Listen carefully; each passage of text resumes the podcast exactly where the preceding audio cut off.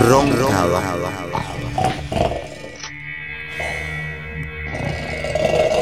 Roncaba.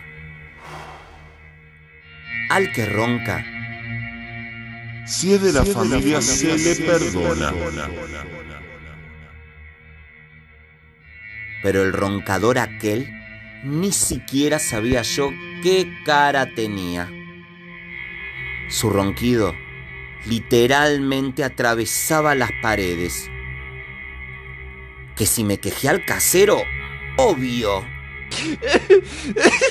Se me rió en la cara. Un día me decidí y fui a ver al autor de tan descomunales ruidos. Casi me echó. Ah, yo no tengo la culpa. Yo no ronco. Y si ronco, ¿qué le vamos a hacer? Tengo derecho. Cómprese algodón hidrófilo.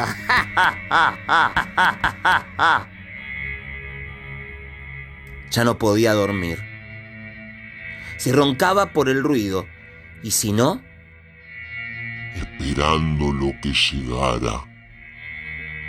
Un día le pegaba golpes en la pared y callaba un momento, pero enseguida volvía a empezar.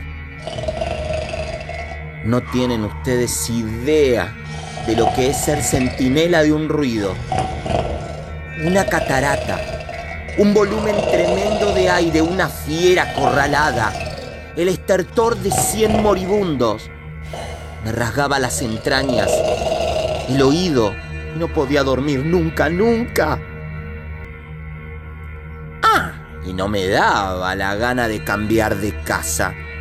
¿Dónde iba yo a pagar tan poco? El tiro se lo pegué con la escopeta de mi sobrino el Mauro.